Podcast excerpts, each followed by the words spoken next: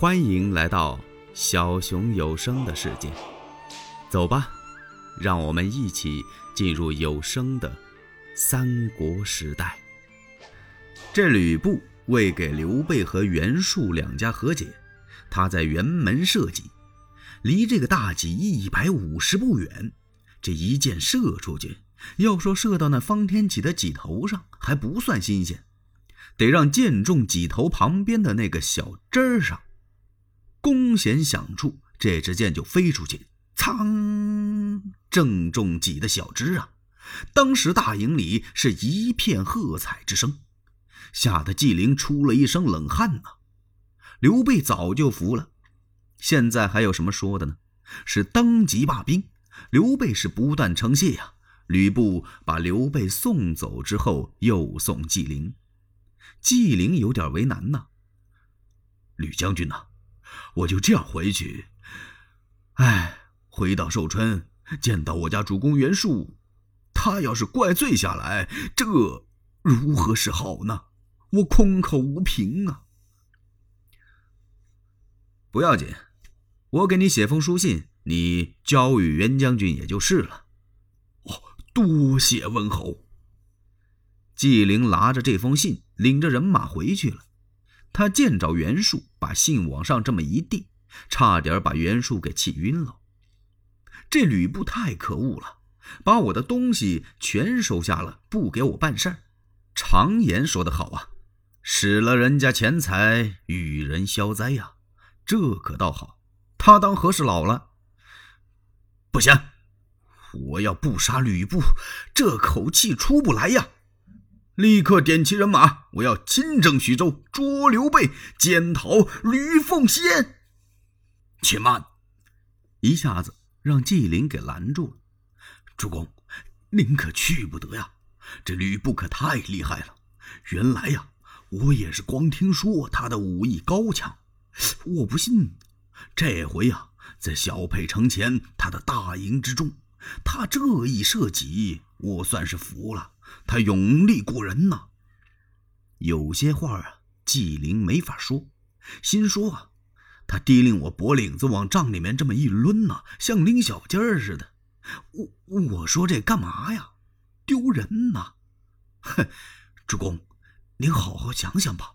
如果咱们把人马派去之后，据我看，我倒不是长人家的威风，灭咱们的锐气，咱们这儿所有的武将。都打不过人家吕布啊！如果刘备再和他合兵一处，那恐怕咱们这有去无还呐。那么，依你之见，难道就这么白白送出去二十万担军粮？这纪灵一听，嗨，主公啊，那粮草一粒也少不了，那么多粮食，吕奉先他一天就能把它吃了。您就先在徐州那儿存两天呗。末将我有一计，我听说吕奉先膝下有一爱女，主公您有一位公子。如果您派人到徐州求亲，你们两家结了秦晋之好，刘备不愁不灭呀。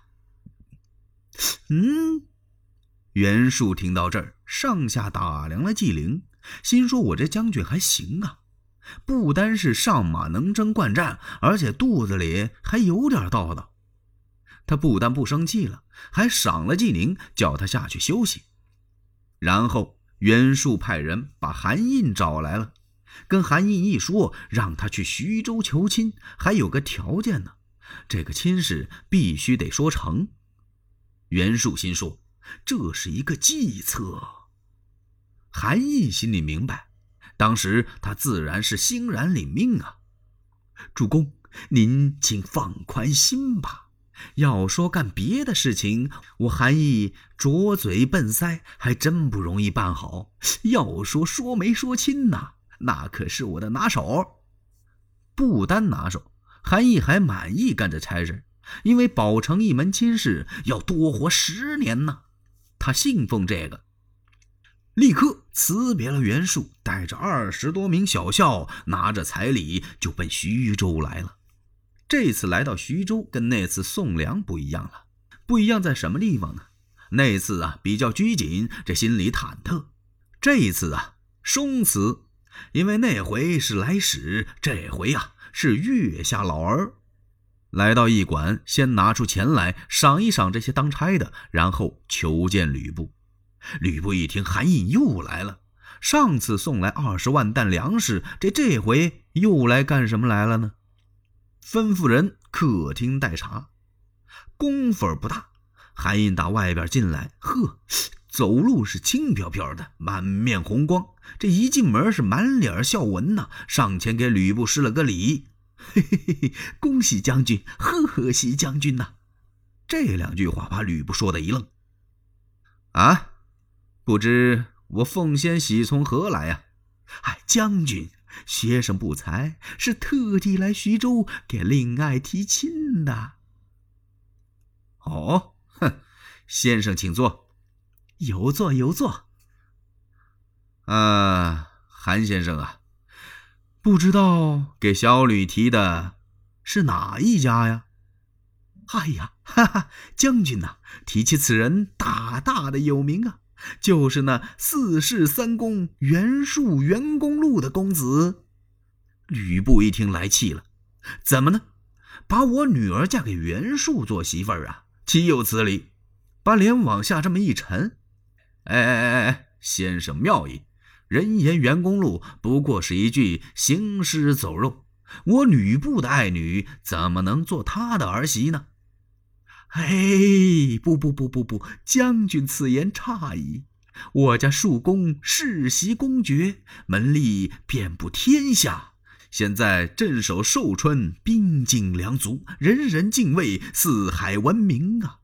酒后其子必成龙，将军您骑马纯熟，一改天下。您的虎女如配庶公子之贵，可谓天作之合，门当户对呀。元吕两家结下秦晋之好，大业可成啊！望将军三思啊！韩印这一番话，吕布不言语了。他想了一想，哦。请先生先回驿馆，待吕布与夫人商议再定。嘿嘿，学生遵命。吕布送走韩印，回到内宅和夫人严氏商议。